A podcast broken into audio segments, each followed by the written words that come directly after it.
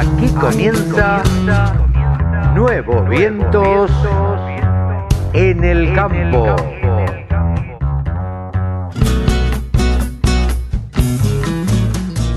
Hola, hola, hola, hola. ¿Cómo le va? Buenos días, buenas tardes, buenas noches. ¿Cómo andan mis amigos? Aquí estamos en una edición más de Nuevos Vientos en el Campo por la Radio del Campo www.laradiodelcampo.com. Usted se puede comunicar, vos te podés comunicar con nosotros a través de contacto arroba laradiodelcampo.com, info arroba laradiodelcampo.com o nos podés mandar un WhatsApp al 11 31 96 19 22. Ahí te vamos a estar esperando y vamos a estar esperando cualquier sugerencia que nos quieras hacer. Hoy tenemos un programa bien cargadito. Vamos a, ver, a tener de todo. De todo. Tenemos ovinos con Javier Lauría. Tenemos mercados con Pablo Adriani. Tenemos la impresión de lo que dejó la reunión con el presidente de la Nación y la mesa de enlace. Está Jorge Chemes, que nos lo cuenta, nos cuenta también Carlos Achetoni y también Carlos Yanisotto. También hablamos con el presidente de Feder Citrus, José Carbonell. Pero lo más importante, la frutillita del postre. Estuvimos lunes y martes en Venado Tuerto, en la empresa Stein. No saben lo que tiene para contarnos Manuel Rosasco, el gerente de marketing de las nuevas semillas que se vienen. Así que, atentos, aprenderse de aquí en más. Arrancamos con todo, primero con música en Nuevos Vientos en el campo, por la radio del campo.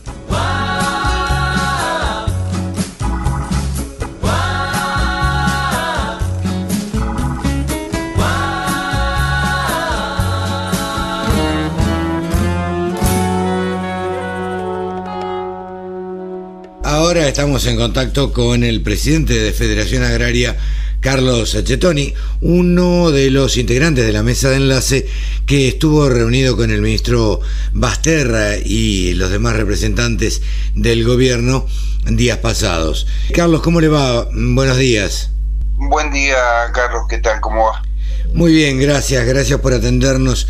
Y a ver, eh, ¿qué análisis hace en principio de la reunión que tuvieron con, con el presidente de la Nación? Bueno, la verdad que fue una reunión en donde se había generado un malestar importante en el sector, en el sector productivo, a raíz de lo que había dicho el presidente y donde aparentemente se indicaba al, al sector agropecuario como eh, el responsable del encarecimiento de la mesa de los argentinos hasta por ahí de, de, la privación de ciertos alimentos fue escalando y por eso pedimos una audiencia para aclarar esta situación. Rápidamente nos la dio, mostramos el, el descontento, pero por otra parte le mostramos eh, los números en donde claramente no somos los formadores de precio y nuestra participación es ínfima en esa situación. Esto, esto queda claro, yo lo he escuchado a usted en varias notas y uno, digamos que anda por el campo, sabe que el productor agropecuario no es formador de precios. Ahora, mi pregunta es, ¿el presidente no lo sabía? Creo, esto es una de deducción mía, que estaban pegando al caballo que más tira. Siempre sí, te digo lo mismo. Veo cuando hay una yunta, hay uno mañero y uno que tira, sí, sí. Eh, se lo termina se lo termina castigando al que tira para que tire más, para que no se pare la yunta. Y en este caso, al productor, al que más se esfuerza, al que más aporta, se le pretendió eh, grabar con más presión para que dieran los números en, en la góndola y se evitó de comenzar a castigar quizás a algún mañero que realmente tenga más incidencia en los números y que realmente no es el, el productor primario que tiene un bajo componente de incidencia, por ejemplo en el trigo o en el pan un 13%, un 12,6%, la carne de, de, de pollo eh, un 20, 21% del maíz en, en su composición, eh, con lo cual eh, si con un gran esfuerzo el productor resignara un 20, un 30% de la, eh, del valor del trigo, uh -huh. si fuera un 20% generaría una incidencia en el pan de un 2,6%. Sí, claro, nada prácticamente. claro, y en, y en el caso del pollo, eh, con un 20% generaría un 4% de reducción, ínfimo en el componente, eh, pero al productor decirle resignar el 20% del valor es prácticamente dejarlo por debajo de los costos de producción y en lo inmediato. Para un año subsiguiente, seguramente ese productor no produce más maíz porque porque queda en pérdida y obviamente que no va a trabajar a pérdida. Puede trabajar un año que circunstancialmente tuvo una afectación climática y le rindió poco y trabajó a pérdida. Pero la proyección de producción que sea a pérdida y yo creo que ningún productor va a ser tan kamikaze de hacerlo, ¿no? Pero no, seguro. Eh, yo lo he escuchado a, usted en, varias notas eh, que le han hecho en varios noticieros, pero a mí me resulta extraño, siendo una reunión política, porque la verdad es que era eso, fue, se reunió en la mesa de enlace, Todesca, Felipe Solá, que es el que, el que más conoce, me parece, de campo de, de todos los que estaban ahí, estaba Basterra, toda esa gente no le dice al presidente, porque pareciera ser que el discurso del presidente cuando dice lo que dice, lo dice, digamos, más cercano al pensamiento de Cristina Kirchner que al pensamiento de Alberto Fernández. Suena todo medio raro, medio embrollado, ¿no? Sí, sí.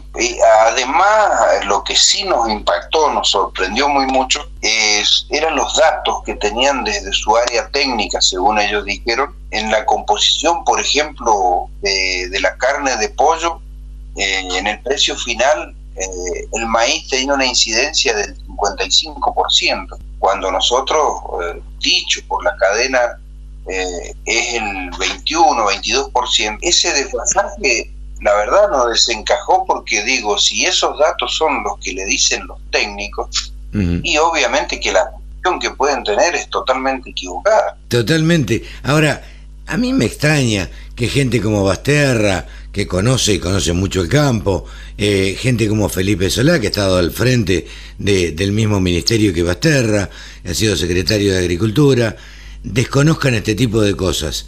La verdad es que llama muchísimo la atención. Parecería ser una cuestión más política, un globo de ensayo, por decirlo de alguna manera, que otra cosa. Sí, sí, sí. Después eh, le mostramos algo al presidente y a, y a toda la mesa y quedaron todos eh, mirándose porque una detección que hicimos nosotros de, distorsión, ya no de la mesa de los argentinos, sino del componente de precio de Chicago, observando momentos eh, de variables de, incremento en la soja en 10 puntuales, en donde Chicago tenía un 32 dólares de alza y acá en Argentina en el mercado a término tenía 5 dólares de baja. Ah, Por lo cual se generaba una de 37 dólares de diferencia inexistente. Entonces esos desacoples también son llamativos. Sinceramente nos están eh, generando a nosotros una pérdida eh, extra y que en algún lado se está filtrando y se está yendo. Y hasta incluso hay parte que es del gobierno ahí. Yo me permito hacer un análisis y no, no lo quiero involucrar a usted, pero mm, pareciera ser que el Consejo Agroindustrial Argentino es potestad de Cristina Kirchner. Eh, y con quien se sacó la foto y, y, demás. Y la mesa de enlace Cristina Kirchner no la puede ni ver. Entonces, pareciera que quiere hacer enfrentar a los argentinos entre los del campo, entre la gente de campo y el ciudadano de a pie que tiene que consumir pan, eh, eh, pollos, en fin, el que tiene que comer, ¿no? Sí, sí, sí, da, o sea, a ver, eh, no sé si da la sensación, pero es lo que a nosotros sentimos mediante muchos medios que por ahí nos cuestionan muy fuertemente, como que somos los insensibles que generamos el hambre en la Argentina. Y la verdad, cuando uno analiza todo el esfuerzo que ha hecho el agro, todo el componente impositivo más las retenciones que ha puesto, si uno lo compara con los países vecinos, no lo ponen. 180 mil millones de dólares, 19 o 20 años de, de aporte de campo, la verdad que reflejan que no es insensible el campo, sino que el sector político tiene semejante deuda con la sociedad argentina que manejó todos esos dólares e incrementó la pobreza. Y eso es una impericia que han tenido ellos, no, no el sector productivo, que lo que sabe hacer es producir, tratar de producir más, mejor, de mejor calidad y aportar al, país en generación de producción, de empleo, de, de ingresos de divisas, que no se entienda o que se lo quiera castigar o que se, cuando hay un desfasaje se lo busca a él. Yo le dije al presidente, ¿sabe qué? Porque él nos explicó que nosotros éramos a los últimos con los que se juntaba, porque ya se habían juntado arrancando desde la comercialización. Hacen el mismo error que hace en toda la cadena porque el comerciante arranca diciendo no le puedo vender eh, a tal precio porque no consumen, eh, nivelo para abajo al industrial, el industrial dice no, no me dan los números, nivelo para abajo, el distribuidor tampoco le dan los números, nivelo para abajo. ¿Y quién paga el pato? El productor primario. La disponibilidad de medidas que puede eh, tener a mano el gobierno, ¿contra quién son? Contra el productor primario. La verdad, no repitamos esos errores, porque estamos repodridos de que la fruta la compra por debajo de los precios de costo y terminan a precios exuberantes que no los puede consumir la gente. Carlos, yo no, no le quiero robar mucho tiempo. ¿Usted qué cree que va a suceder? ¿Optimista? A ver, nosotros eh, en esta instancia y en esta, este diálogo en donde se apostó a, a tener una oportunidad para crecer en la Argentina, para no equivocarnos, tenemos la responsabilidad de creer en la palabra del presidente. El presidente tiene la responsabilidad de cumplir con la palabra. En consecuencia, obviamente que vamos a transitar este trabajo que nos hemos dispuesto de analizar, de, juntarnos, dialogar eh, más a menudo, que las cosas ojalá se den como tienen que ser. Si hay variable, la verdad que la reacción de la gente no, no es la mejor, seguramente. Pero vamos a apostar a, a esa posibilidad de, de generar algo distinto y obviamente transitar un camino diferente para poder tener esos resultados diferentes también. Eh, le agradezco muchísimo, Carlos, este diálogo con la radio del campo. Seguramente, como siempre le digo, lo volveremos a molestar y lo volvemos a molestar. Por último, ¿quedaron en reunirse? ¿Quedaron en qué quedó? ¿En qué cómo, cómo terminó la reunión? Sí, sí, quedó en una instancia de reunirnos rápidamente con los distintos actores, eh, digamos, la producción de pollo y por separado con los productores de cerdo eh, y el gobierno para eh, generar la detección de, valores y poder articular entre todos la mejor posibilidad de la llegada de los precios a, a la góndola, pero no le pusimos fecha porque obviamente que estábamos el sector primario y el gobierno y faltaban los otros actores para ver en qué momento podíamos completarlo. Carlos, le agradezco muchísimo, que siga muy bien, muchas gracias. Bueno, muchas gracias a usted y hasta cualquier momento. Ha sido Carlos Sachetoni, el presidente de la Federación Agraria Argentina. La Radio del Campo, la mejor información del agro con la mejor música, las 24 horas. Una de las personas que integra la mesa de enlace, uno de los presidentes de CRA, eh, o mejor dicho, el presidente de CRA, estuvo reunido con el presidente de la Nación y con quien decidió él. Estamos en comunicación con Jorge Chemes. Hola Jorge, ¿cómo te va? Buenos días. ¿Qué Carlos? Buen día. Buen día para los oyentes y gracias por el llamado. No, por favor, gracias a vos por atendernos. Y lo primero que tenemos para preguntarte es, a ver, ¿qué impresión te llevas de esta reunión que se dio en la semana con la mesa de enlace? Mira, yo te diría de que en principio fue una reunión interesante porque pudimos intercambiar durante mucho tiempo, porque fueron casi dos horas de reunión, pudimos hablar eh, claramente y de frente, eh, sobre todo dejando la posición que ocupa el campo en la formación de precios y que se terminan de convencer de que no somos formadores de precios y tampoco tenemos una participación tan grande en el precio final como para que tengamos la culpa de que realmente el aumento de precios sea problema nuestro. Entonces yo creo que eso era importante hablarlo con el presidente y con los ministros. También un punto interesante fue haber podido frenar un incremento de retenciones y una intervención del mercado que para nada le hubieran venido bien a la situación del campo, sobre todo. Y en tercer lugar, que hayan entendido de que hay que hacer un análisis de la cadena. Y así es como decidieron conformar este análisis a través de la mesa con los ministros de analizar la cadena para ver en qué eslabón está el problema, porque esto no es nuevo, es histórico en la Argentina, la diferencia de precio entre el productor y el consumidor es tan grande, es tan grande que realmente produce este, un, desequilibrio muy importante. Entonces, eh, bueno, creo que hay que de una vez por todas tomar decisiones y avanzar sobre este tema que es fundamental.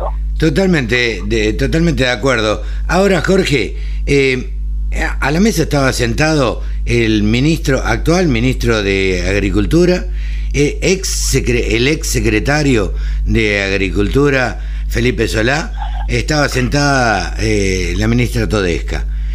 Yo no creo que ellos desconozcan quiénes son los formadores de precios. Y yo no creo que ellos desconozcan tampoco eh, en cuánto influye la primera pata de la cadena.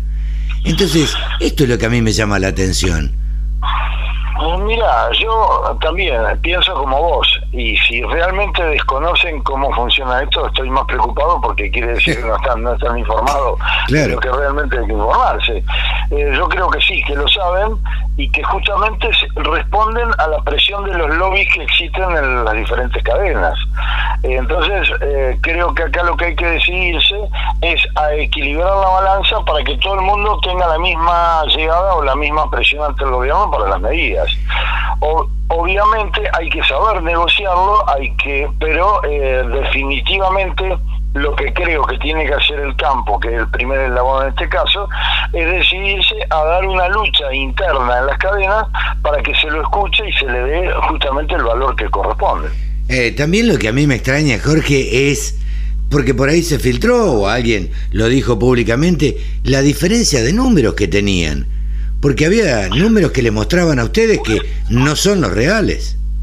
Bueno, mira, cuando te estoy hablando de la capacidad de lobby es justamente eso. ¿Por qué el gobierno tenía un número en el cual decía que el maíz incidía en un 50% en la producción de carne aviar? Y sin embargo, todos todos teníamos el otro número que era entre 20 y 22%, más no, no influye. Entonces, eso es lo que yo te estoy planteando del lobby. Que hay, hay sectores que pueden tener una llegada al gobierno y llevan una información que es tendenciosa. Entonces, lamentablemente, eh, no estamos jugando seriamente, a eso me refiero. Entonces, creo que el gobierno, que tiene el poder de policía o de intervención, tiene que controlar de que nadie se salga de los, de, digamos, de los lineamientos lógicos y legales. ¿Se puede hacer lobby? Sí.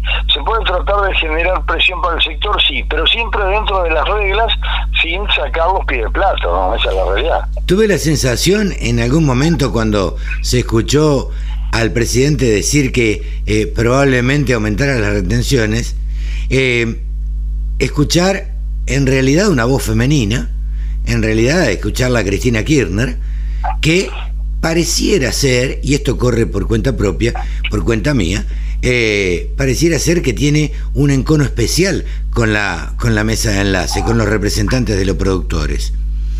y luego eh, reunirse con los productores, Alberto Fernández, con su equipo y demás, y escuchar a un tal vez verdadero Alberto Fernández con capacidad de diálogo y, y demás. ¿Ustedes tuvieron la misma impresión, Jorge? Absolutamente de acuerdo, Carlos. Y te digo, yo estoy totalmente convencido de que hoy hay dos líneas muy claras adentro del gobierno. Una que gira alrededor del presidente de la nación, que tiene una visión de, un campo productivo, de un campo que, que crezca, que se desarrolle, que por supuesto cada día genere más riqueza para el país, pero trabajando y desarrollándose. Y hay otra visión que, tienen sobre el campo que lo único que les interesa es que el campo pague impuestos, que si se funde el productor pagando impuestos no interesa, porque además tienen, hay una cuestión, una ideologización, si se le puede llamar, dentro de ese sector, no tengo dudas que ese sector lucha en contra del campo, no a favor. Bueno, el, problema es que estamos en una interna de dos sectores que cada uno tironea para su lado y busca busca detener tener ese poder político. Ahora, ¿quién va a ganar? Digo, ¿y qué y qué posición va a ganar?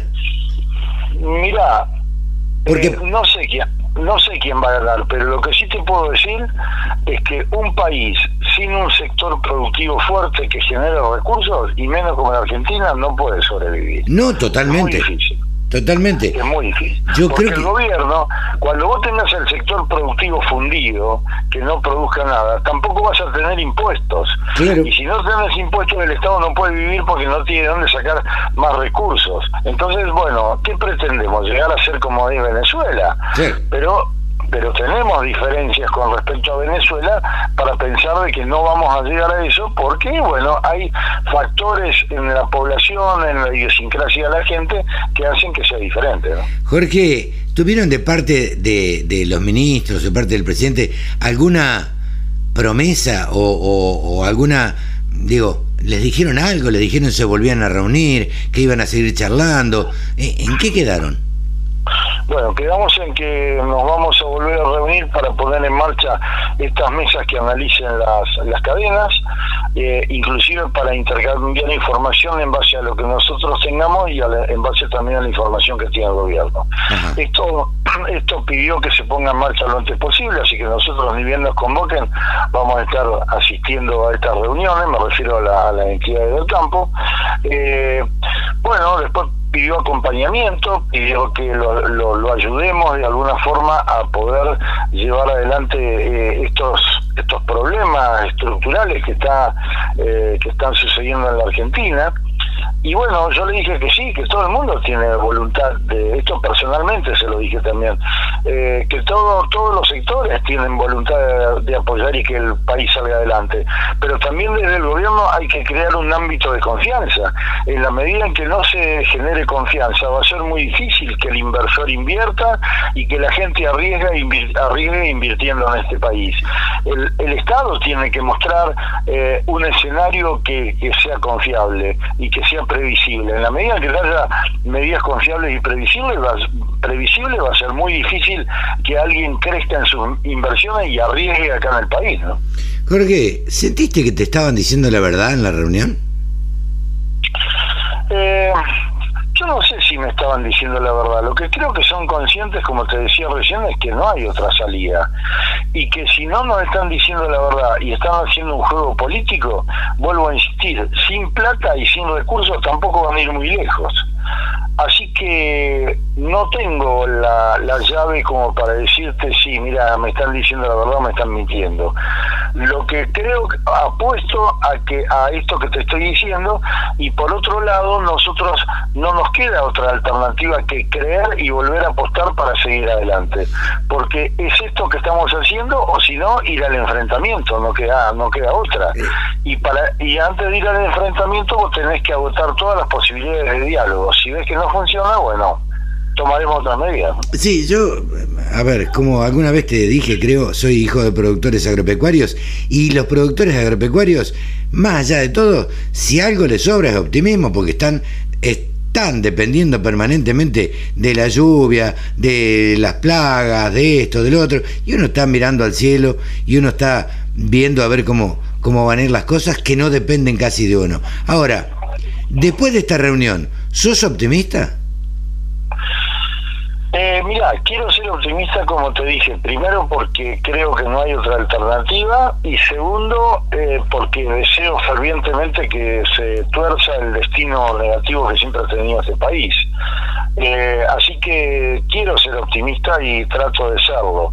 Vuelvo a insistir, si esto no funciona, lo que viene es muy feo porque va a ser nada más que, digamos, confrontación entre el, entre el sector privado y el, y el Estado. Jorge, muchísimas gracias como siempre por esta charla con la Radio del Campo. Gracias a vos, Carlos. Un abrazo para todos. Un gran abrazo. Jorge Chemes, presidente de CRA. Con un solo clic, descarga la aplicación La Radio del Campo. Después, solo tenés que ponerte a escuchar tu radio. Como saben ustedes, Pablo Adriani es el gurú, el gurú que tenemos ahora en la radio del campo. Digo, el gurú, porque saben ustedes que los grupos gurú son, la verdad, que han pegado muy, pero muy fuerte. Además, Pablo Adriani es consultor y como consultor y asesor de empresas, eh, anda dando vueltas por el campo y viendo un poco cómo vienen las cosechas y demás. Hola Pablo, buen día, ¿cómo te va? Bien, Carlos, ¿cómo andás? Acá recorriendo Ruta 5, los pagos de Bragado, Chivilcó y Mechita. Mira vos, ¿cómo, cómo, cómo está el clima por ahí? Yo creo que está bien, yo creo que las lluvias que hubo han revertido mucho toda la, la sequía que hubo en el mes de enero y hablando con los productores están bastante sorprendidos y conformes con la decisión del presidente Alberto Fernández de no aumentar la retención. O sea, cayó, bien eso en, todos los núcleos eh, rurales. ¿eh? No, no, no, seguro. Eh, nosotros eh, vamos a escuchar a lo largo del programa a, a Cetoni, lo vamos a escuchar a Chemes, lo vamos a escuchar a, a Soto, dando su punto de vista sobre la reunión que tuvieron con el presidente, con Todesca, con Felipe Solá y, y, demás. Pero te adelanto que uno de los, de los integrantes de la mesa de enlace me decía que le sorprendía el nivel de desconocimiento que tenían estos personajes, porque que el presidente no esté al tanto, bueno, puede ser, porque no puede estar al tanto de todo. Ahora, Felipe Solá, Basterra. Eh, eh, yo creo que o se hacen, o se hacen los, los distraídos, sí o, están muy en la, en la, diaria de ellos y, no me sorprende, no me sorprende eh, porque Argentina es un país de, improvisados, en el buen sentido, em, donde los que estaban en la reunión, el que tenía más carrera en el área rural era Felipe Solá, que fue secretario de Agricultura. Claro. Fue gobernador de la provincia de Buenos Aires, o sea, sabe lidiar con, con los gremios, con los ruralistas, los conoce bien a todos. Eh, ahora, la realidad, eh, la letra chica, que para nosotros es letra gorda, ¿sí? es lo que charlamos con vos en mi café todos los sábados en la radio del campo. Sí, sí, sin duda. la realidad de las cosas, de cómo son los, los temas, ¿viste? O sea, eh, de movida, un país que necesita dólares y que está con problemas de, de recuperar divisas el Banco Central, eh, la medida que, había amenazado el presidente Fernández iban contra eh, generar más dólares. Por eso dice que hubo un paper interno de Guzmán que se acercó al presidente y, le dijo, mira, estas medidas que vos estás proponiendo o amenazando no generan ningún beneficio económico. ¿eh? Claro. me pareció un, un toque de racionalidad, pragmatismo y lógica del, de más ni menos que del ministro de Economía, diciendo, mira, vos esto lo puedes puedes aplicar esta medida, pero no lo genera beneficio económico. Claro. Eh, vos es que a mí me pareció que cuando, cuando hizo esa especie de velada amenaza eh, el presidente Alberto Fernández, eh, estaba hablando Cristina Kirchner. Y después cuando se reunió con la mesa de enlace, Cristina sería incapaz de reunirse con la mesa de enlace, por eso se reúne con el Consejo Agroindustrial Argentino, eh, creo que le puso un toque de racionalidad a Alberto Fernández, ¿no? Es una buena reflexión esa que vos decís, ¿eh? O sea, yo creo que eh, hablaba Alberto en la, reunión que tuvieron con la mesa de enlace. Claro, claro. Que la, amenaza hablaba Cristina. yo creo que sí, puede ser. hay hay un, un, sector del kirchnerismo que es muy que son los halcones, ¿viste? Que, sí quieren ir contra, contra todo lo que sea eh, propiedad privada, generación de riqueza, o sea, es como que ideológicamente eh, quieren marcarte la cancha cuando lo que vos tenés que hacer es abrazar al sector agropecuario, porque la Argentina salió de todas las crisis con el sector agropecuario. Absolutamente. me falta, ¿viste, recorrer mucho la historia, eh, es contemporáneo esto. Todas las crisis que salió Argentina fue por el sector agropecuario que genera dólares genera 40 mil millones de dólares de ingresos de divisas por año, que genera 8 mil millones de dólares de ingresos de retenciones al gobierno, todos los años. Eso es eh, mucha plata. ¿eh? El desconocimiento, Pablito, eh, se da en, en, por ejemplo, y yo lo grafico así, en las declaraciones de Daddy Brieva, diciendo, ya, ya van a ver los del campo cuando, cuando la muchachada vaya a buscar comida. Como si, como si la muchachada, como dice él, fueran y cosecharan eh, una hectárea de soja y se la comieran. ¿Viste cuando hay... Yo lo, llamaría, yo lo llamaría ignorante cultural. Pero totalmente. Tipo, que, tipo que nació en Santa Fe, digo santafesino, en el interior, su pueblo vivía del campo. ¿Viste cuando... Está bien, el padre era ferroviario, pobre muchacho, pero bueno, este, son recién... eso, te, eso te iba a decir, me sacaste la palabra de la boca. ese es el resentimiento que tiene la gente.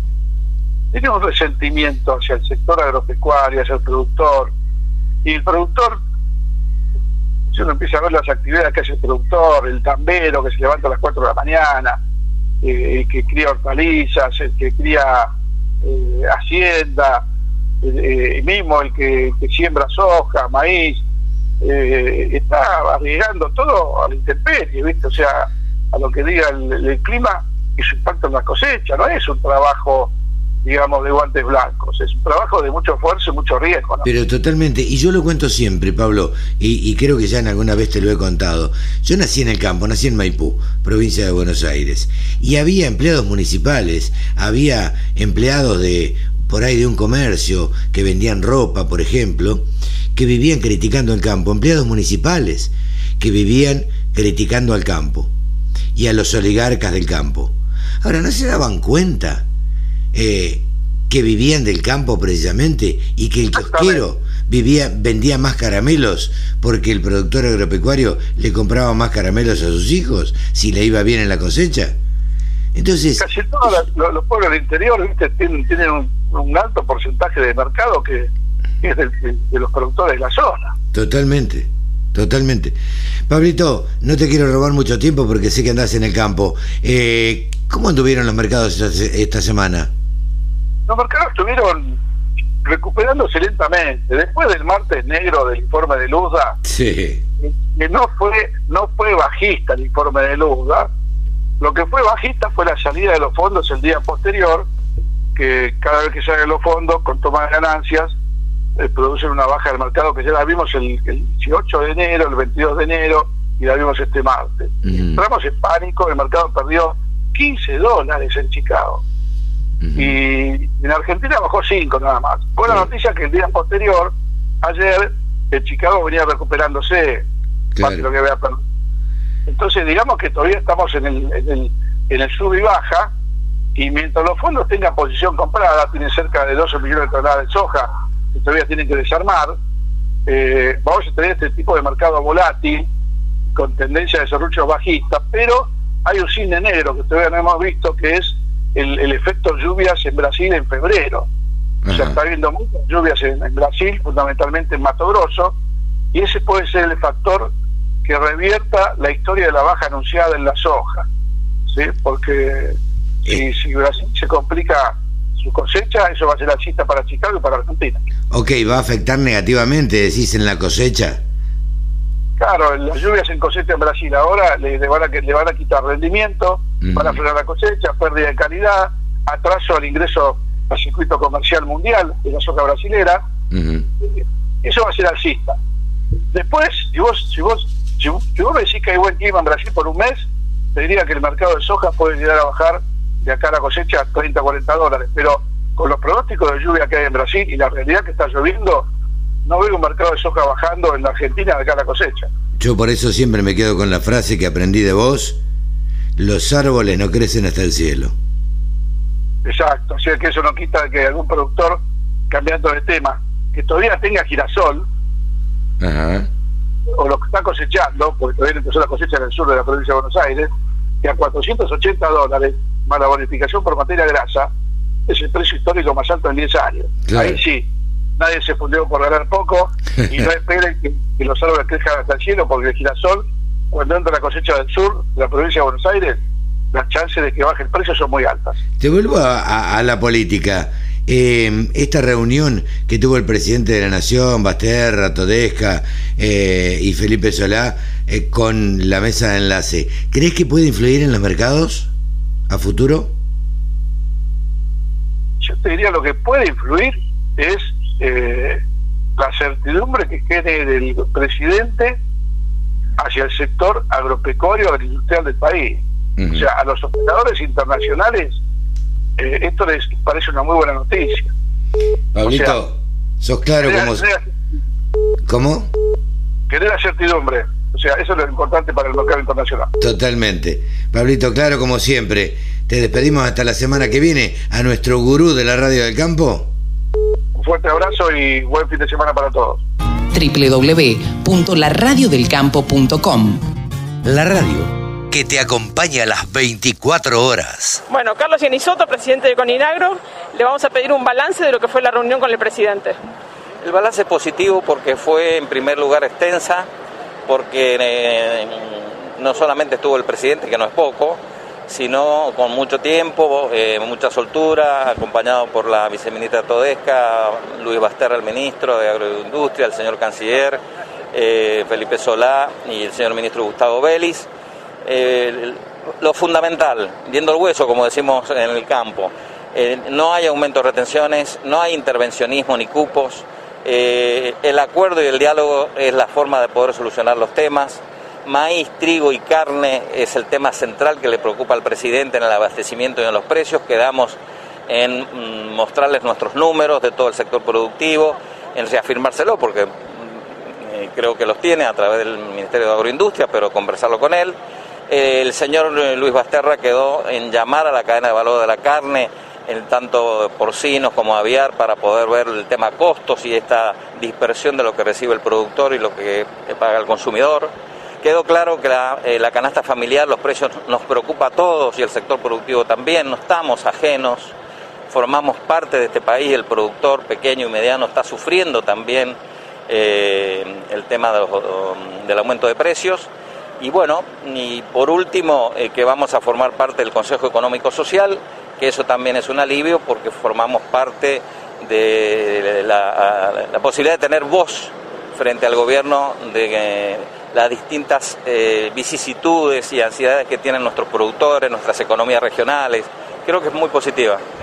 El caso de las retenciones es un, es un alivio, pero es hay... Un alivio, pero por supuesto, esto hay que mm, seguir, como dijimos, lo hablamos con él, en que eh, seguir trabajándolo. ¿Y de qué manera? Y de produciendo más. Esto es lo que pide el productor. Y para producir más no hay que desalentarlo. Y desalentar, es poniendo retenciones o poniendo eh, trabas. ¿Qué sucedió, por ejemplo, con las economías regionales cuando se levantaron estas retenciones? Y eh, hubo un... Mira, acá el tema fundamental es que se le saque el pie encima porque eh, tocamos este tema de federalizar la economía. Las economías regionales pueden aportar eh, más de 25 mil millones de dólares y pueden explotar, pueden ser apoyadas en su trabajo de exportación y de comercialización el mercado interno.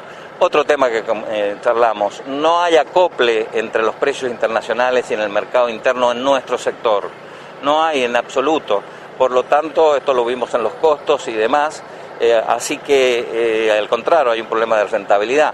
Por lo tanto, mm, quedamos en seguir conversando a los fines de poder ver de qué manera se puede lograr más mercados y federalizar la economía lograr lo que llamamos acuerdos de cercanía, donde nos conocemos más, que es a través de las regiones, y de ahí eh, quizás poder encontrar soluciones más rápidas eh, en función del para abastecer el mercado interno, para lograr una alimentación saludable, sustentable eh, y para poder exportar más, porque la exportación es lo que necesita el país una de las preocupaciones mayores que tienen casi todas las producciones del país es la suma de impuestos que se suman de los regionales, municipales, eh, provinciales, nacionales. ¿Cómo eso se habló? ¿Se pudo manifestar esa cantidad de impuestos que están este, impidiendo la producción? Muy buena su pregunta. Eso no lo pudimos abordar. Lo que sí abordamos es por lo menos que no haya un aumento de retenciones, que no haya trabas. Eso vendrá, ojalá, en esto de eh, el Consejo Económico Social, en la, mm, el mismo ministro Vélez planteó que le propusiéramos al gobierno qué gesto necesitábamos para que se restableciera la confianza. Un colega suyo me preguntaba, ¿pero usted le creyó? ¿Y cómo no le voy a creer al presidente si está ahí frente y es el presidente de los argentinos, más allá que ha habido desencuentros, que él también lo reconoció? Por lo tanto, eh, vamos a seguir trabajando tanto de Coninagro como de la mesa de enlace del Consejo Agroindustrial, presentando alternativas para que haya más producción y de esa manera también eh, la cadena de valor esté integrada y protejamos el bolsillo del consumidor. ¿Tiene fecha para un próximo encuentro? El señor Basterra quedó en citarnos y sobre todo ver lo que se llama el tema maíz, trigo y carne. Son los tres puntos claves que vamos a tratar en la próxima reunión, con toda la cadena de valor. ¿Qué mensaje le deja a los productores entonces de esta reunión? Estamos trabajando en función del mandato que ellos nos han dado, cuál es el mandato, como productor lo digo también, eh, eh, necesitamos producir, eh, que no se meta la política partidaria, porque somos productores y lo fundamental es que lo sabemos hacer en la medida, sin pedirle nada al Estado, pero que el Estado nos saque el pie de encima. Hoy se han comprometido a no aumentar retenciones. Ojalá que en las próximas veamos de qué manera podemos bajar la presión impositiva. Bueno, muchas gracias. Gracias a ustedes. 24 horas con contenidos del agro. Llegó la radio del campo. Javier Lauría, el periodista de ovinos de la Argentina. Por supuesto, periodista de ovinos que trabaja en Canal Rural y trabaja para algún otro medio también o no, Javi. ¿Cómo te va? Buen día. Carlito, ¿cómo estás? Buen día, ¿cómo te va? Muy bien por acá. Bien, te preguntaba si trabajás para algún otro medio que sea Canal Rural. No, solamente Canal Rural, exclusivo con Gualino Producciones. Y bueno, compartimos estos espacios. Además, bueno, Instagram, pero también bajo la misma órbita. No, claro. Bueno, la radio del campo no pertenece a ese grupo, así que estaríamos robándote de alguna manera un poquitito con la anuencia de ellos, para que nos comentes todo lo que tiene que ver con ovinos. Javi, vos sos un tipo que, que anda, que va, que charla, que se entusiasma con el, con el tema ovinos, que es un curioso de todo este tema. ¿Cómo estás viendo vos este cambio a la virtualidad? Si es que puede beneficiar, perjudicar o cómo afecta a, los ovinos o, a los productores de ovinos esta virtualidad? Afecta de varias formas y da lo que en el famoso FODA, ese cuadro de fortalezas, oportunidades, debilidades y amenazas, eh, le da la posibilidad y acá es donde tenemos la oportunidad. Porque esta virtualidad permite hacer los remates y algunas otras formas de mostrar animales eh, a través de las pantallas. Cuando hablamos de mostrar a través de las pantallas, uno dice, pero yo no lo veo, o sea, no puedo tocar al animal.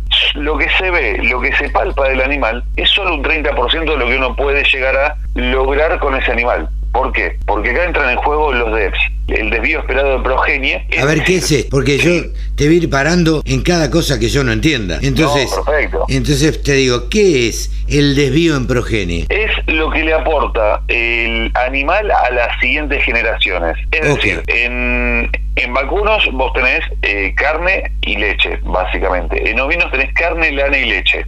Okay. Entonces, se analizan, eh, obviamente esto también se hace en vacunos y se hacen en otras especies también, se analizan algunos rasgos que ese animal, por general estamos hablando de pedigree por una cuestión de genética, que ese animal le va a brindar a las siguientes generaciones, teniendo en cuenta que el macho le aporta el 50% de las características. En el caso de los, de los ovinos, eh, los dos aspectos que, que se miran mucho y que hay dos razas que se utilizan mucho en nuestro país que utilizan los DEPS es la finura de la lana y mm. la cantidad de carne que genera ese animal. Entonces, en las siguientes generaciones, si se trata de un animal con, con preponderancia carnicera, va a brindarle esa, esos genes para que la siguiente generación tenga un poco más de generación de carne.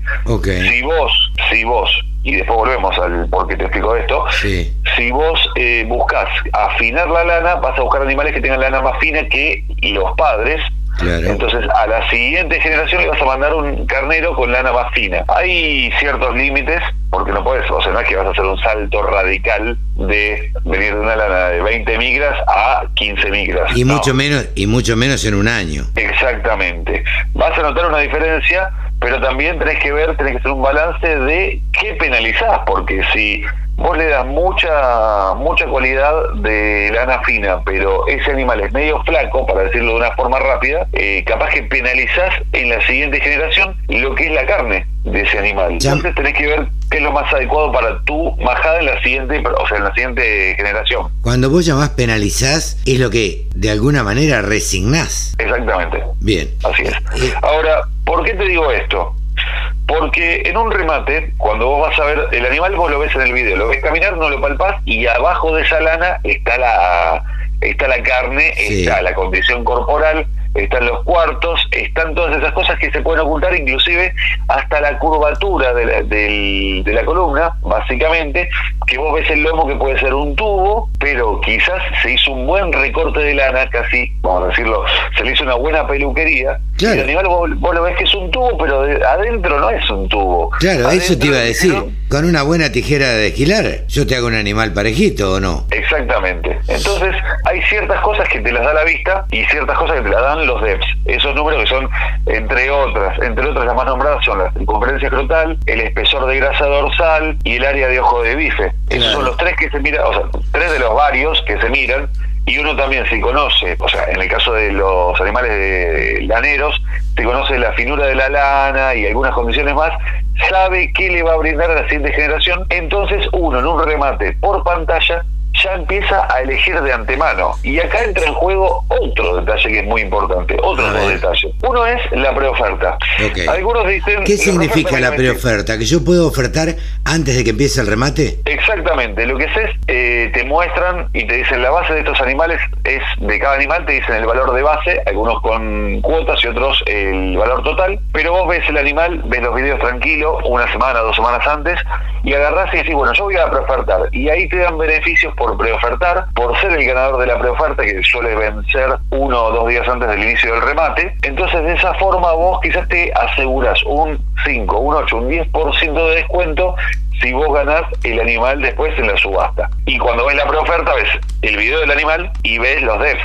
Entonces ya más o menos empezás a elegir por los DEFs y después terminás de elegir, por ejemplo, si lo ves al animal que puede tener unos DEFs excelentes, pero es rengo, para decirlo rápido, es, o sea, es un animal que quizás tiene las patas demasiado juntas en los aplomos y puede generarle algún perjuicio cuando el animal crece, tiene que soportar una estructura física de 80, 100, 120 kilos. Entonces quizás las patas no están del todo parejas, eh, los cuartos no, no, tienen un buen aplomo y hay detalles que hay que mirar más allá de los DEPs. Entonces se complementan. Y ahí la pregunta, ¿me sirve esto? ¿Me sirve solo verlo? No. ¿Me sirve solo los DEPs? No. Las dos cosas van de la mano. Y ahí es donde uno va a, generar un valor agregado en el remate, va a generar un atractivo mayor. Lo, que pregunto es, lo que te pregunto a vos como especialista en esto, vos estás queriendo decir que los remates online o los remates televisados o los remates grabados solamente no sirven. Lo, lo, ideal serían los remates presenciales. Los remates presenciales todos no se pueden hacer y la ventaja es que por ahí alguien que está en Salta puede comprar un animal que esté rematándose en la rural de Comodoro Rivadavia. Estos serían los beneficios. Pero también existe una dificultad a la hora de poder palpar, de poder tocar ese animal, de verlo, de verlo de cerca, de ver la finura de la lana, de ver la carne, de ver la estructura del cuerpo, un montón de cosas, ¿no es cierto? Sí, y mm, igualmente teniendo en cuenta si yo pongo en la línea, o sea, en pros y contras, prefiero pero por lejos un remate, si tengo que elegir entre uno y el otro, o por pantalla, prefiero uno que sea por pantalla, yo, Javier Lauría. ¿Por qué? Eh, porque yo voy a mirar el animal, tengo los datos y no tengo, o sea, no tengo que ir hasta el lugar a ver el animal. No, no, eso, eso es seguro. Eso seguro.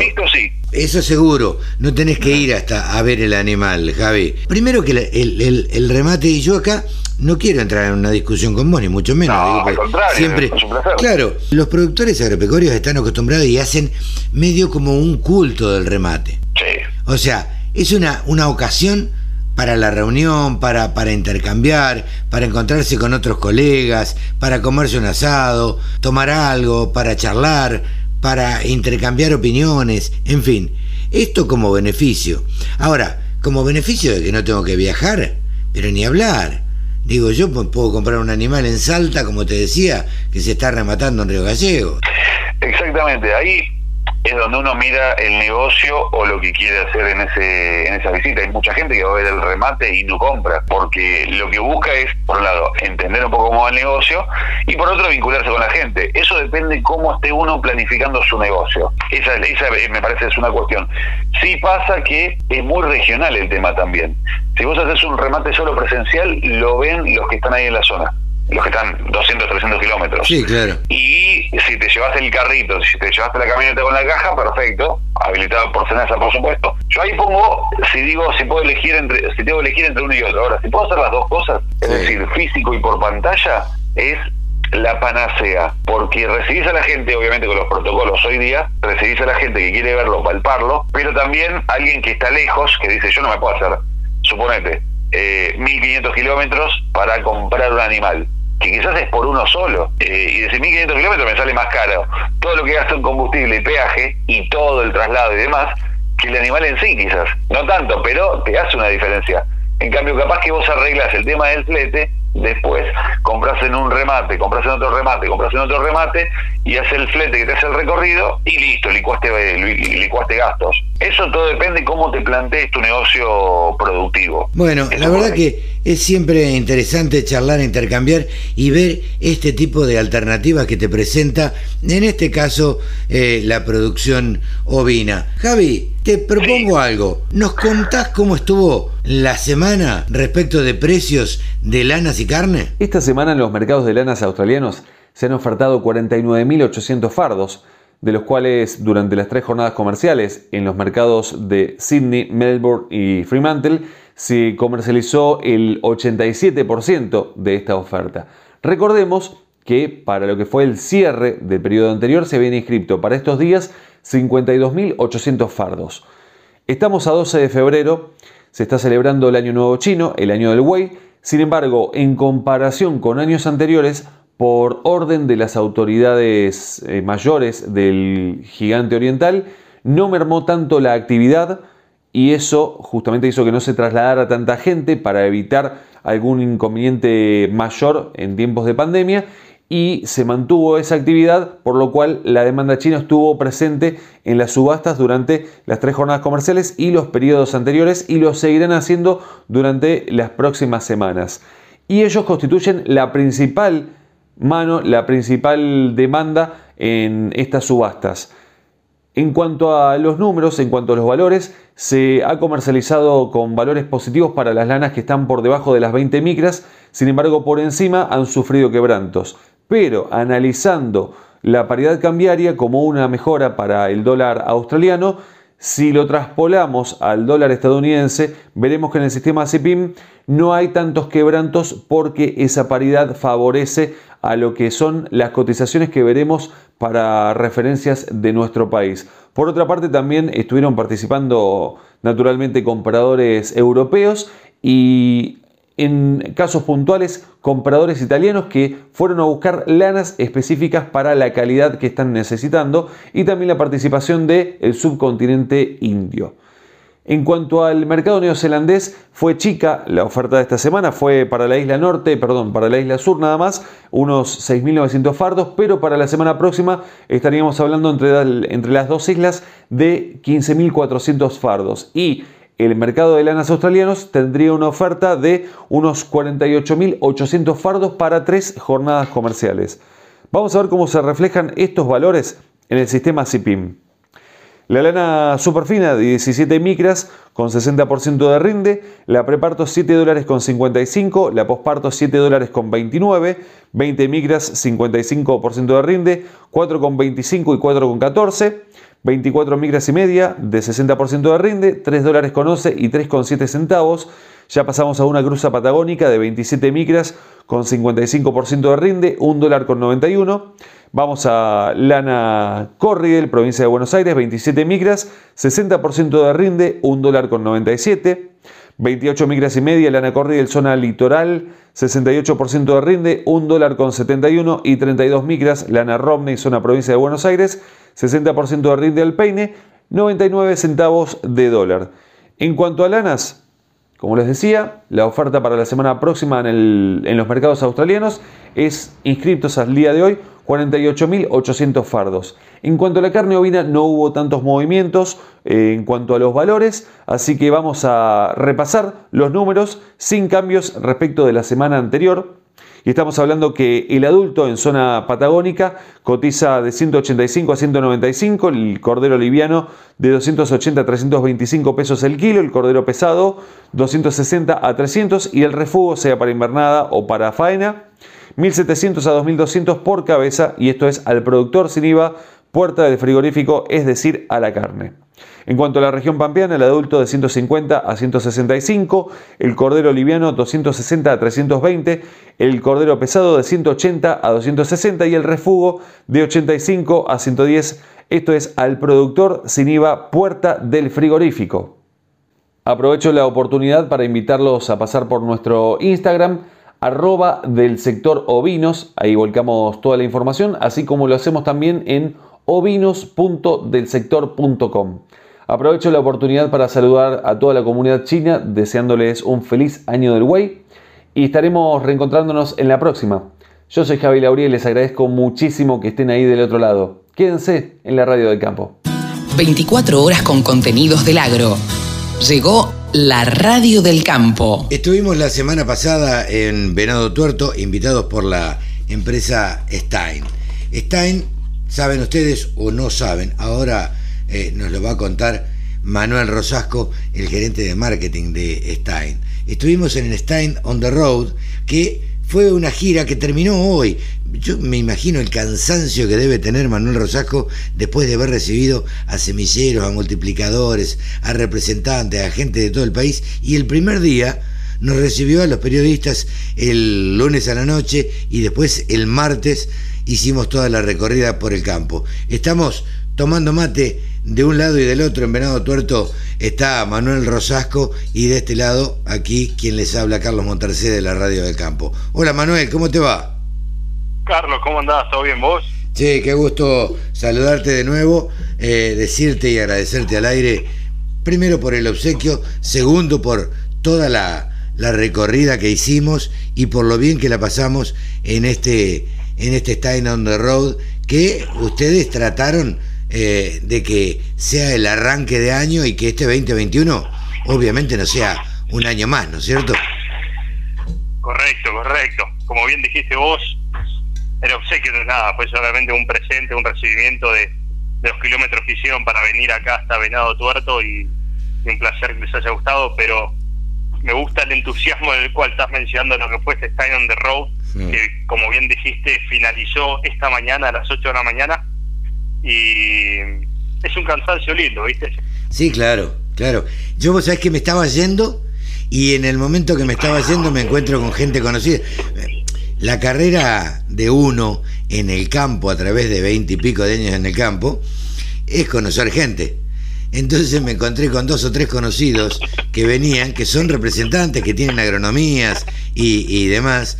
Eh, y que me dijeron, oh, vamos a conocer todo esto. Le digo, no, saben, no, saben, lo que les espera.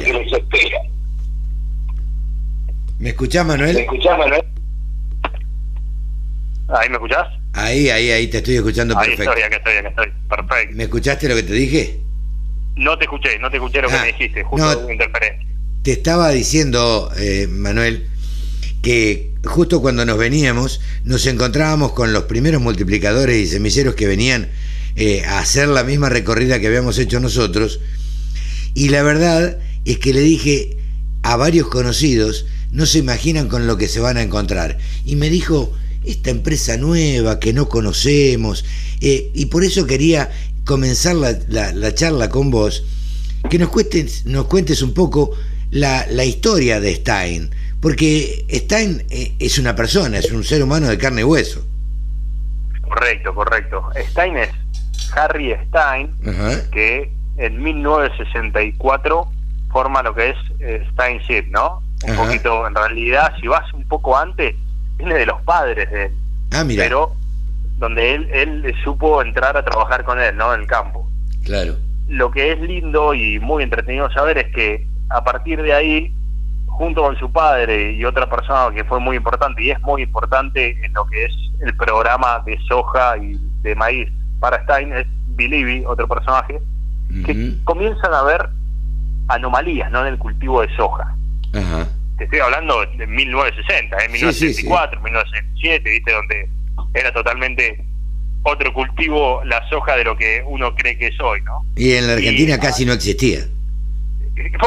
bueno, vos eso me lo dirás mejor que yo, mucho más recopilación de datos. No, no, bueno, por una cuestión generacional, eh, yo casi eh, con más de 55 años eh, recuerdo la soja a partir de los 12, 13 años. Entonces, estamos hablando de 40 años atrás. Sí, sí, totalmente. ¿Qué te iba a decir? y bueno, me decías, entre ellos... Entre estas dos personas, ¿qué hacen? Harry Stein y Bill Levy, lo primero que hacen es, bueno, crear un programa de mejoramiento, ¿no? Que este se funda a través del nombre Midwest Oil, Midwest Oil Seed, ¿no? Que este se transforma en el primer programa de mejoramiento de soja más grande y exitoso que existe hasta el momento. O sea, te estoy hablando de ya 1970, 1975. Claro. Que esto se generó en muy pocos años. Ya con el transcurrir de los años y ver obviamente la amplitud de lo que vos pudiste ver con tus propios ojos acá en Argentina, lo que básicamente lo que generó Harry Stein, tanto como semillero como líder mundial en, en genética de soja, es algo impresionante. O sea, el hecho de que sea una góndola, que sea, viste, ese hay una voy a tomarme el tupé de contártelo en criollo en un cuentito, ¿no? Sí, sí, claro. Es yo tengo una carrera de caballos. Ajá. Y ser quien elige quién va a ser el ganador, quién va a ser el caballo que salga segundo, quién va a ser el caballo que salga tercero, no es para todos, ¿eh? No, claro. Tener, tener ese ese abanico de, de, variables genéticas, de genéticos, ese abanico de, de variedades, tener esa cantidad de tecnologías y hoy más que nada, ¿no? Eh, tomando como bandera firme en la primera línea lo que es el enlace. Claro, bueno, yo le quiero contar a la gente que nosotros tuvimos oportunidad de recorrer el martes a la mañana eh, y estar en un montón de estaciones de las que nos fue llevando toda la gente de Stein y que vimos cosas que realmente nos asombraron, cosas maravillosas, eh, todo trabajo a mano, todo trabajo, un trabajo impecable, pero lo más destacable de todo esto para mí es que, a ver, yo quiero que me hagas un poquito de historia, porque eh, Manuel Rosasco es hijo de Ignacio Rosasco, que tiene una gran historia dentro de, de, la semilla argentina, digamos. Correcto. Eh, bien lo mencionaste a Ignacio, a Nacho, mi padre, quien ha estado en el rubro ya hace más de 30 años, ¿no? Claro. Pasando por varias empresas y quien con una muy buena relación con Harry logran por primera vez en el 2017 abrir la empresa esta privada que estaba en el corazón de Estados Unidos, en Iowa, a lo que es América. Hoy estamos en, en Brasil, en Paraguay, en Uruguay, en Argentina, en donde en Argentina y en Brasil estamos eh, emprendiendo el propio programa de mejoramiento. Ok, eh, Brasil y Argentina dependen de Argentina. Eh, Paraguay, digo, y Brasil, ¿dependen de Argentina no? Paraguay por ahora está recién en los primeros pasos de crecimiento, va a ser una dependencia, si quiere más, ligada a Brasil. Uruguay sí, Argentina.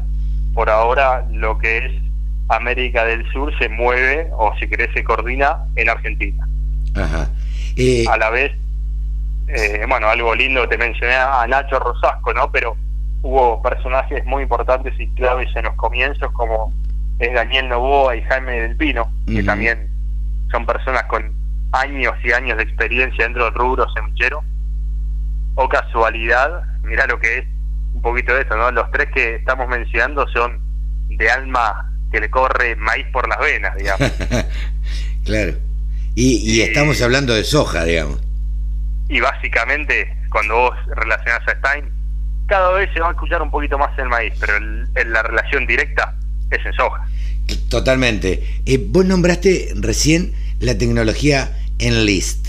Eh, en una parte de la, de la recorrida que hicimos, eh, se mencionó varias veces que Enlist iba a ser la, la, tecnología que se venía. A ver, ¿nos contás un poco eh, Manu.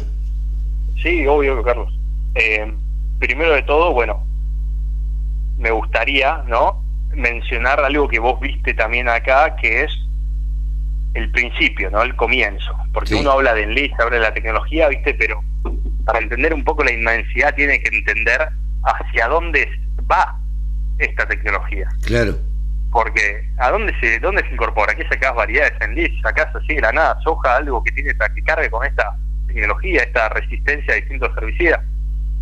Y la, la verdad es que lo que resaltamos con ustedes, con tanto con los semilleros y los multiplicadores, es que la importancia de Stein está en el chasis. Claro. ¿No? La importancia de Stein está en esa variedad primera, en esa variedad convencional, ¿no? En esa que no carga con ninguna tecnología, esa en la cual cuando vos generás un cruzamiento o querés incorporarle una tecnología, es a donde te querés asemejar. Claro. O sea, vos querés que toda variedad tuya se parezca a esta convencional, que sin ninguna resistencia tiene unos rindes excepcionales.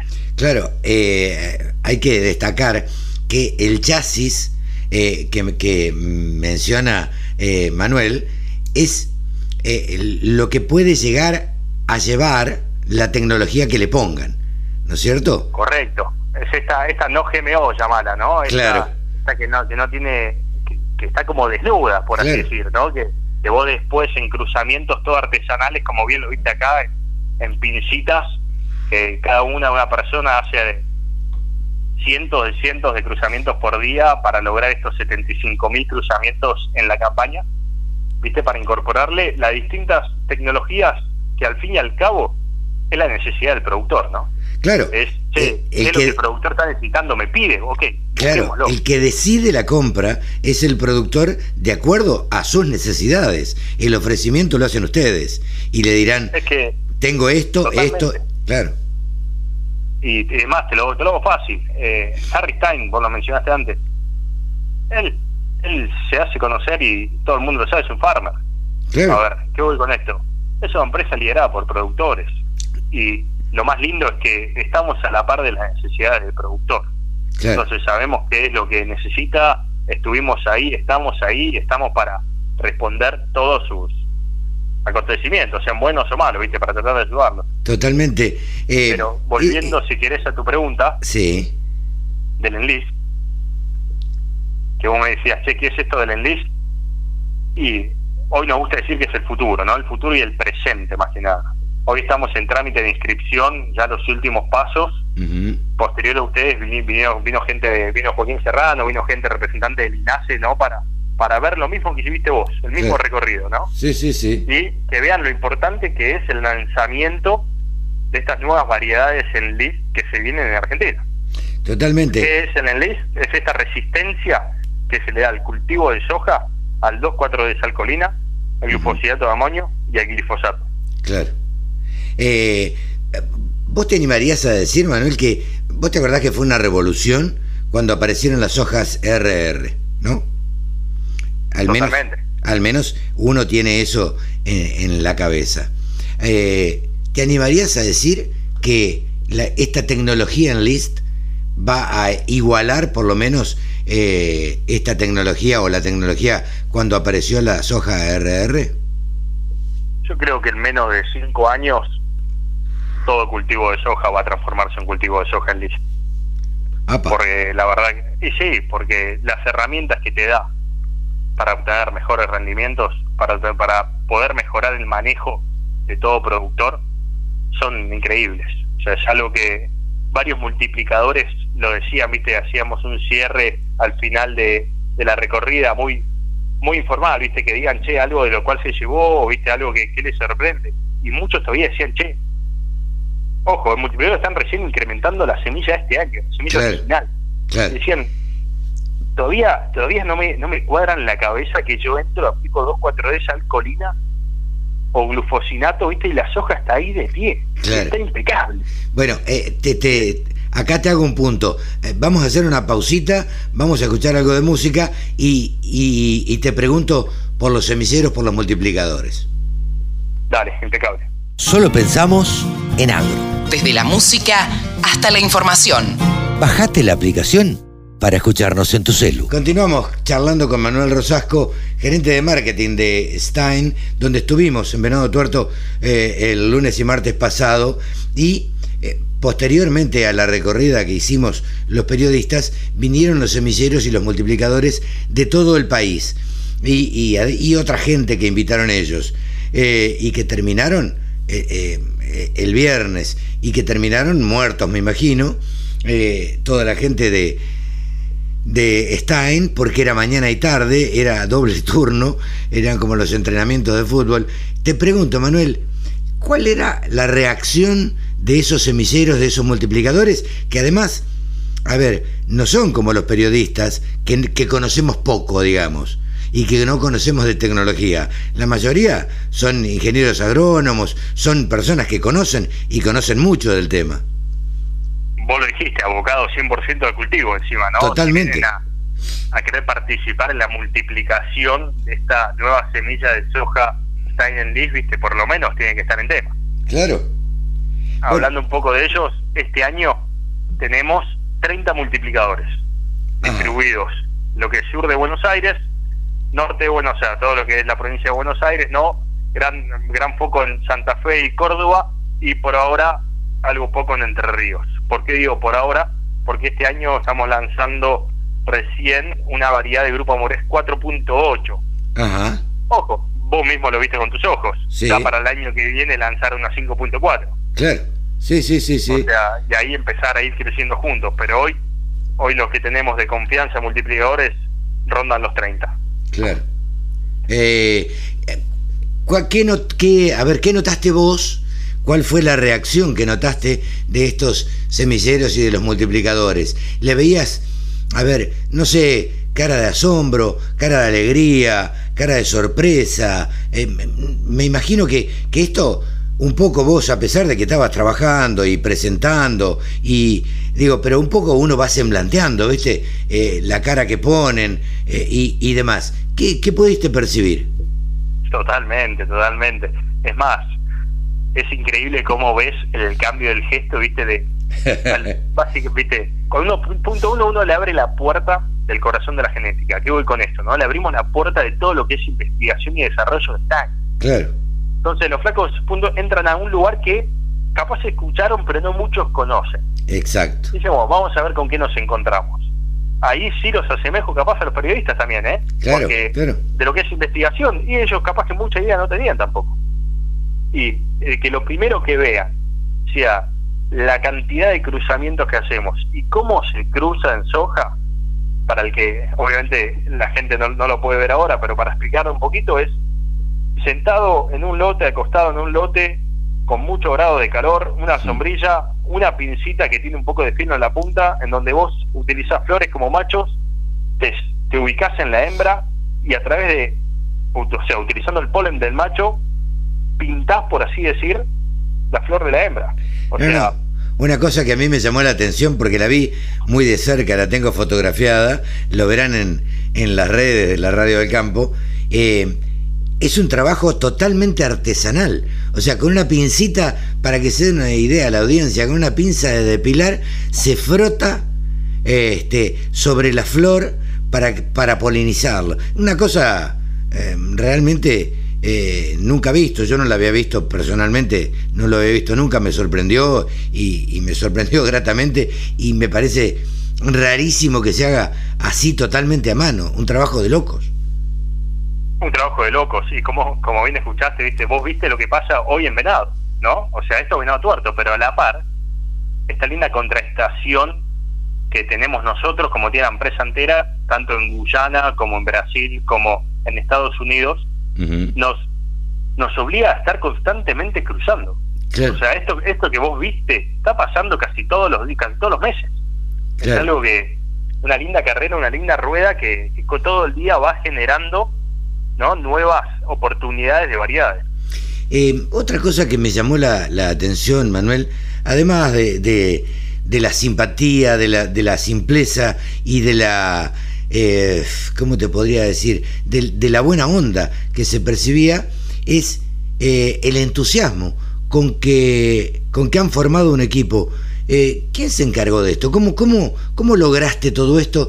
Porque se nota que todos están entusiasmados, todos te lo cuentan con entusiasmo, todos, cada uno de los, de los, de la gente con que nosotros nos encontramos y tuvimos oportunidad de charlar, están entusiasmados y no por andar con una remera, pero tienen la camiseta puesta. Esto es algo valiosísimo para la empresa. Yo te digo, es algo muy valioso y es cada vez más difícil de conseguir también de las generaciones que cada vez vienen, ¿no? Y, y vos lo dijiste, es el foco está puesto, punto uno, en los valores. Claro. El foco está puesto en la parte humana, que eso es, si vos, si vos querés a gran escala, es lo que cuesta más aprender. Después las herramientas de trabajo, todas se comparten, todo se aprende. Sí, sí, sí. El cómo hacerlo, el protocolo, eso se da. Pero después la parte humana es lo que tratamos de, darle prioridad y de buscar. y eso es un, logro, un logro de las personas que te nombré antes, ¿viste? De, de Nacho, de Jaime, de Daniel, que fuimos formando de a poco equipo, viste, buscando estas cualidades.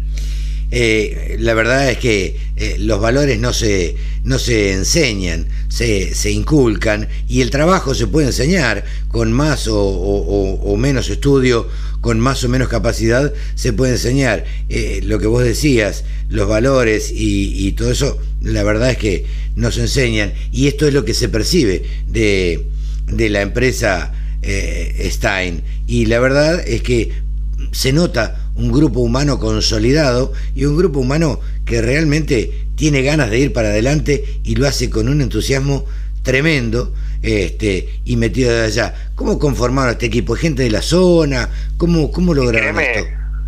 Créeme que la actitud se contagia. ¿eh? Sí, claro. Créeme sí, que la actitud se contagia. Sí, sin duda. Y, y mm, acá lo que, lo que vos viste es más que nada el foco puesto en investigación, faltó gente que estaba más para el lado de producción y más para el lado de, comercial, ¿no? De los técnicos comerciales nuestros que estaban girando y trabajando en ese momento y no pudieron asistir a las jornadas, pero pero como te dije antes, viste, la, actitud es lo que se contagia y lo que uno uno lo, incorpora al ver esto. Y cómo lo fuimos armando. Y en Venado Tuerto, las quieras o no, estas grandes fusiones que se generaron estos años que pasaron, ¿no? De, las distintas compañías, dejaron a bastante gente con mucha experiencia sin laburo. Claro. Y, y esto nos hizo fácil de salir a buscar, ¿viste? Nos, nos generó una posibilidad de encontrar personas de lindos valores con encima muchas herramientas frente a la actividad que uno quería. Claro.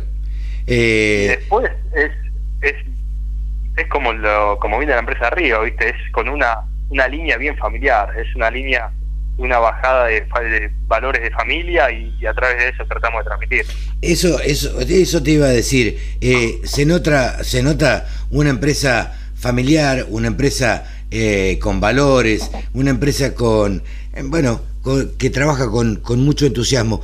¿Cuáles son los próximos planes? Digo, hablo de próximos planes porque la verdad es que esto es un plan que están largando ustedes y a largo plazo, con el cual tendrán trabajo para bastante tiempo. Pero, ¿cuáles son los próximos planes de, la empresa, Manuel? Bien lo dijiste, acá eh, a mí me gusta definir como estamos construyendo un avión en vuelo. Sí, claro. Estamos creciendo a pasos agigantados, viste, por suerte la, la genética nos acompaña tanto en lo que es maíz como soja, y lo más importante, es que tenemos cómo responderle a la genética, ¿no? Tenemos esa gente, esas personas con actitud y, ganas de laburar para hacer conocida esta genética, hacer conocidas estas líneas, estas variedades, para, para que todo productor entienda que somos una opción más para ellos, que vamos a estar ahí para, para acompañarlos, ¿viste? Y no soltarle la mano y acompañarlos en todo el camino. ¿Cuáles son los, planes a seguir? Si me preguntás los planes a seguir hoy, poco maíz, poco soja en lis, y de acá ir de a poco haciendo la marca conocida, ¿no? De acá ir de a poco, ir convenciendo a través de, la genética lo que está en y, y si Dios quiere que se lleven algo lindo también de, lo personal, y como bien decís, es algo que viene bien marcado en la, en la impronta de la empresa. Totalmente. Yo le quiero decir a la gente que nos hemos centrado en la charla con Manuel Rosasco prácticamente en hablar de, soja, pero además eh, tuvimos la oportunidad de ver una cantidad de variedades de maíz que ni se imaginan y cada uno nos iba contando eh, qué características tenían y para dónde se iban a adaptar cada uno de esos maíces. Una cantidad impresionante, que no recuerdo cuánto, vos me dirás, Manuel, cuántas este, alternativas de maíz para los productores este, están ofreciendo eh, por estos tiempos. Perfecto, muy bien. Sí, parte también del recorrido vino, vino del brazo del maíz. Hoy, como bien dijiste, capaz que la cartilla de productos no es tan amplia, eh, estamos ofreciendo en tres ramas, llamémoslo así, principales, que son las bestias, el corto y los petizos, así están apodados, ¿no? En donde ofrecemos distintas madureces relativas para poder participar en todo, todo escenario de este campo de juego. La idea es ya este año salir a la venta con materiales más tropicales para el norte, que si querés será una cuenta pendiente que, que teníamos como empresa, pero yo creo que este año tenemos dos materiales que están, bueno, esta campaña pasada, uno fue el corto, que la verdad que para todo lo que es el sur el sudeste fue increíble, el sudeste fue algo impresionante como cómo se llevó ahí el mercado, y después entrando en, la bestia, ¿no? La bestia es nuestro caballito de batalla, que este año lo tenemos en versión Viptera 3, y para siembras tempranas es un, una gran alternativa. Eh, yo le cuento a la gente, tuvimos oportunidad de, ver todas estas variedades, yo sin entender de, variedades genéticas, ni mucho menos, tuve eh, la posibilidad de sorprenderme con un maíz petizo, robusto, con una caña gruesa, eh, imposible de voltear con un viento, y la bestia esta que decía Manuel, un maíz con unas características impresionantes, eh, con una altura también impresionante, y eh, la verdad que a uno lo dejan con la boca abierta cuando le van contando las características de cada uno de, estos maíces.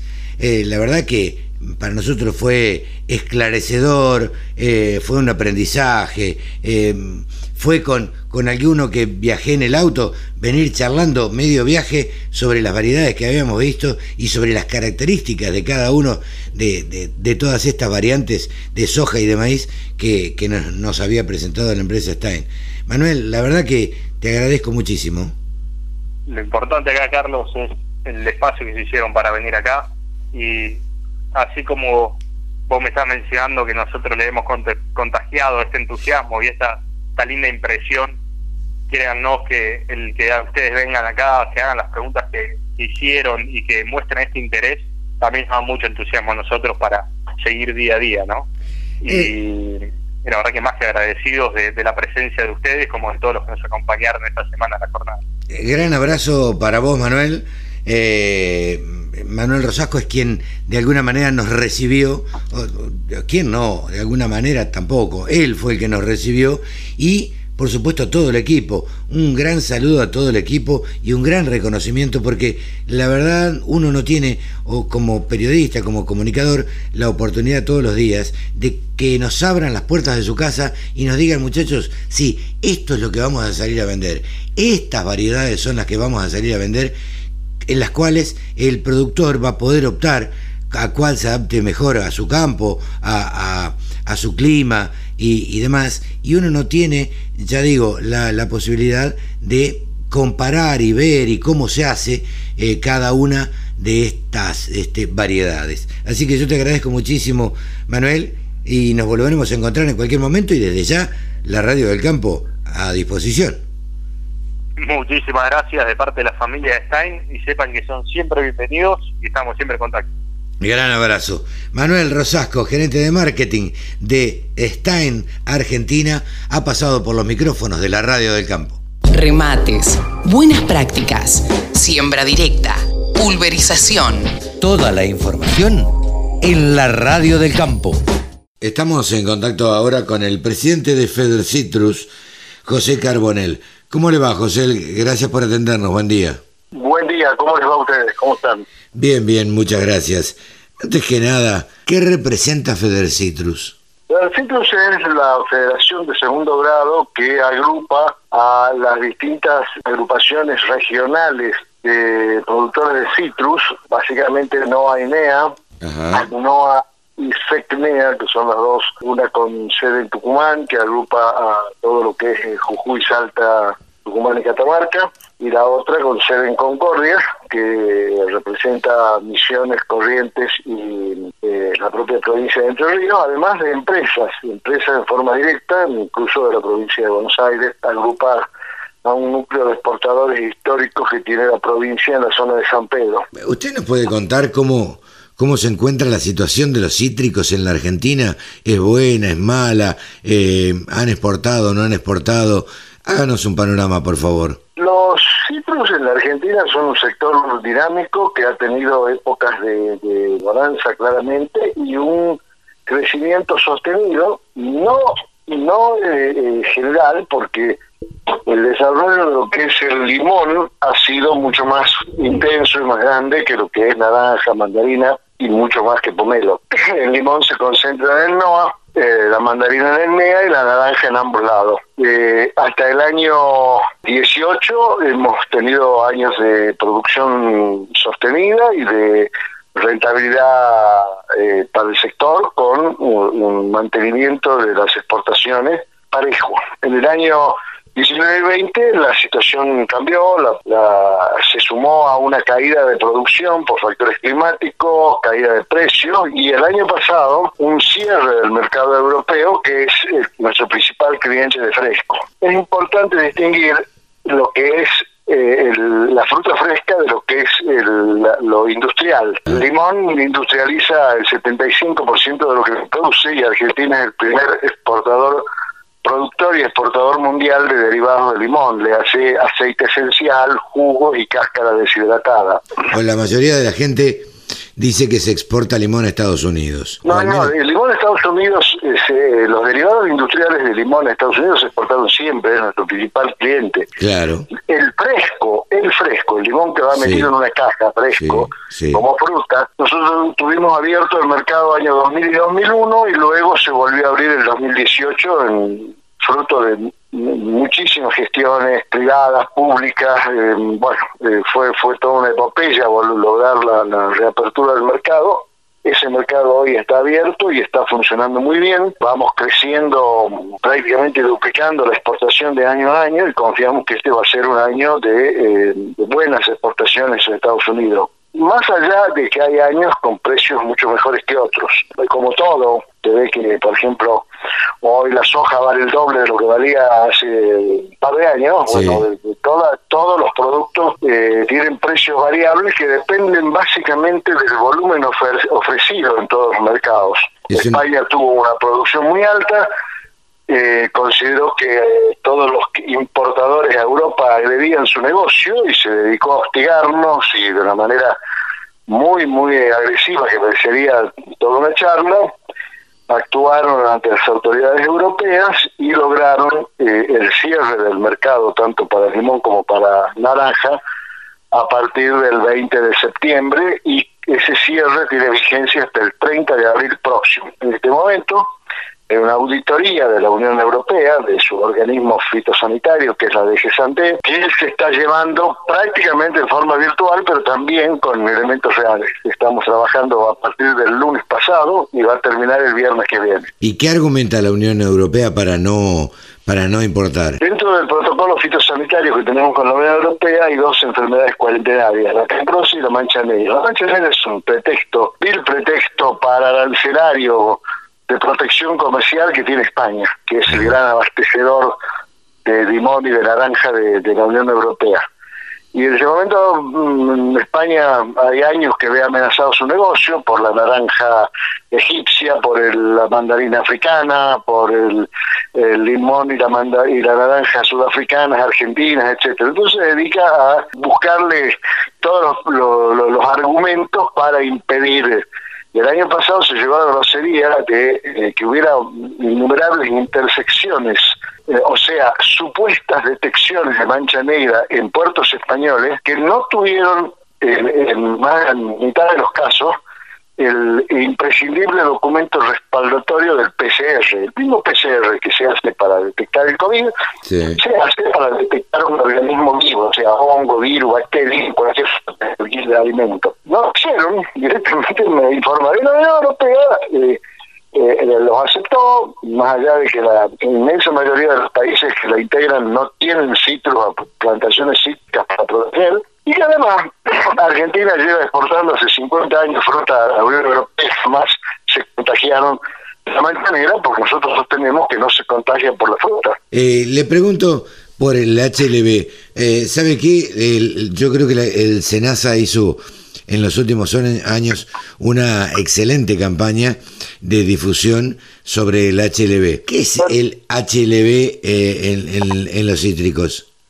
Es una amenaza muy fuerte porque una enfermedad mata a la planta, no solo una, planta a la que se le detecta HLV muere seguramente, sino que eh, el protocolo implica arrancar inmediatamente y quemar todas las plantas que la rodean. Ha sido una plaga muy grave en Brasil, en, bueno, en China, que es donde se origina, en Brasil, en, en la parte de la producción de la costa este de, Estados Unidos. Se ha ensañado particularmente con las plantas de naranja. ¿Qué es? ¿Un hongo? ¿Qué es? Eh, bueno, es una bacteria.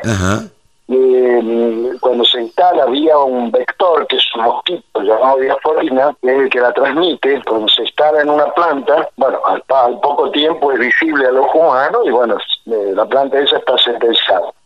Eh, el HLV se ha detectado en el, en el NEA, y como usted dice, SENASA ha tenido una actitud muy positiva, apoyada también por organismos técnicos como la Estación Experimental Obispo Colombre, como el Interpol, ¿Hay, ¿Hay forma de combatir el HLV? Hasta el momento, eh, la prevención. No hay ningún eh, elemento eh, probadamente eficaz en materia química para impedirlo. Entonces ya es una enfermedad que va a tener 10 años en el mundo de manifestación plena y aún no hay la biotecnología y la industria de agroquímicos no ha generado un antídoto o un remedio químico para poderlo... Por eso hoy la tarea es prevenir. Paso una analogía con el COVID, porque tiene algún parecido, pero una letalidad absoluta, ¿no? De la medida que esté viva, contagia. José, por último le pregunto, no le quiero robar más tiempo, ¿cuál es la situación del mercado arge eh, o del mercado interno eh, de los cítricos? El mercado interno consume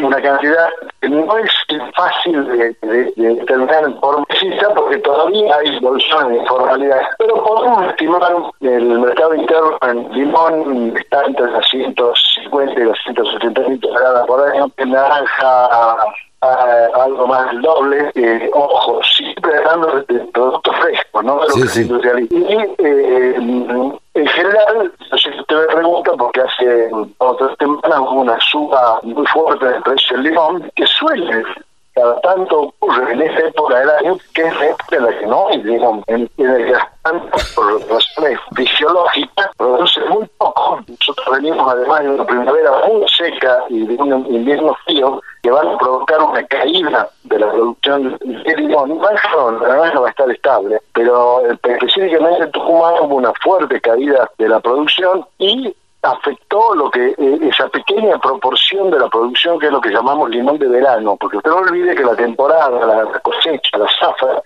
tanto de todas las especies se producen viendo desde el invierno. Nosotros accedemos a los mercados del exterior con restricción. Eh, en el caso del limón, bueno, la, segunda quincena de enero hubo una faltante muy fuerte en planta, incluso se llegó a importar algunos de limón de España y, como entidad nos opusimos a que se trajera limón de Egipto, porque Egipto fue una práctica muy clara en materia de peso, eh, que es, la que están sufriendo los españoles. Eh, entonces decidimos no impedir esto, pero bueno, ya el, precio ya bajó a menos de la mitad, ya se está empezando a normalizar, y son cuellos de botella, como ocurren en todas las frutas eh, a lo largo del año, a veces todos se enojan porque el tomate sube de precio, pero son 15 días. Sí, claro, claro. Simplemente porque, bueno, sería bueno que eh, la sociedad, aconsejable, la sociedad acompañe el, consumo a la de fruta Así como no hay eh, duranos en invierno, o habichuelas, que son frutas de verano, bueno, hay días en los que falta. Lamentablemente el limón, ser un condimento, los hogares necesitan para aderezar sus comidas, es cierto, pero cuando no hay, no hay. Totalmente temporarios y así hay que entenderlo, y así hay que entenderlo que los precios sean mucho más altos. Pero, pero los medios se ocupan de, de poder de, escandalizarse cuando hay dos semanas en que los precios están altos. Pero eh, nunca aparece que ahora el precio es normal o el precio es bajo. Pero... Yo no escuché nunca un, un medio que diga qué rato está el azúcar, hace tres, dos años que no sube el precio. Eh, José, eh, usted siempre ve que los noticieros en determinada época ponen eh, el valor del tomate como referencia y como diciendo que toda la comida está cara. Pero bueno, hay que entenderlo como medio de comunicación de alguna manera que quieren captar a la, a la audiencia. Pongo el ejemplo del azúcar porque hoy la producción azucarera argentina está trabajando a pérdida, porque hace dos años no sube el precio. Sin embargo, yo no escuché ningún periodista que diga pobres productores azucareros, que en este momento no tienen vida. Sí, sí. Eh, José, le ¿Eh? agradezco muchísimo este contacto con la Radio del Campo. Bueno, estamos a disposición para difundir lo que necesiten. Muchas gracias. Ah, hemos charlado con el presidente de Feder Citrus, José Carbonell. Sumate. Entre todos hacemos la mejor radio, la Radio del Campo.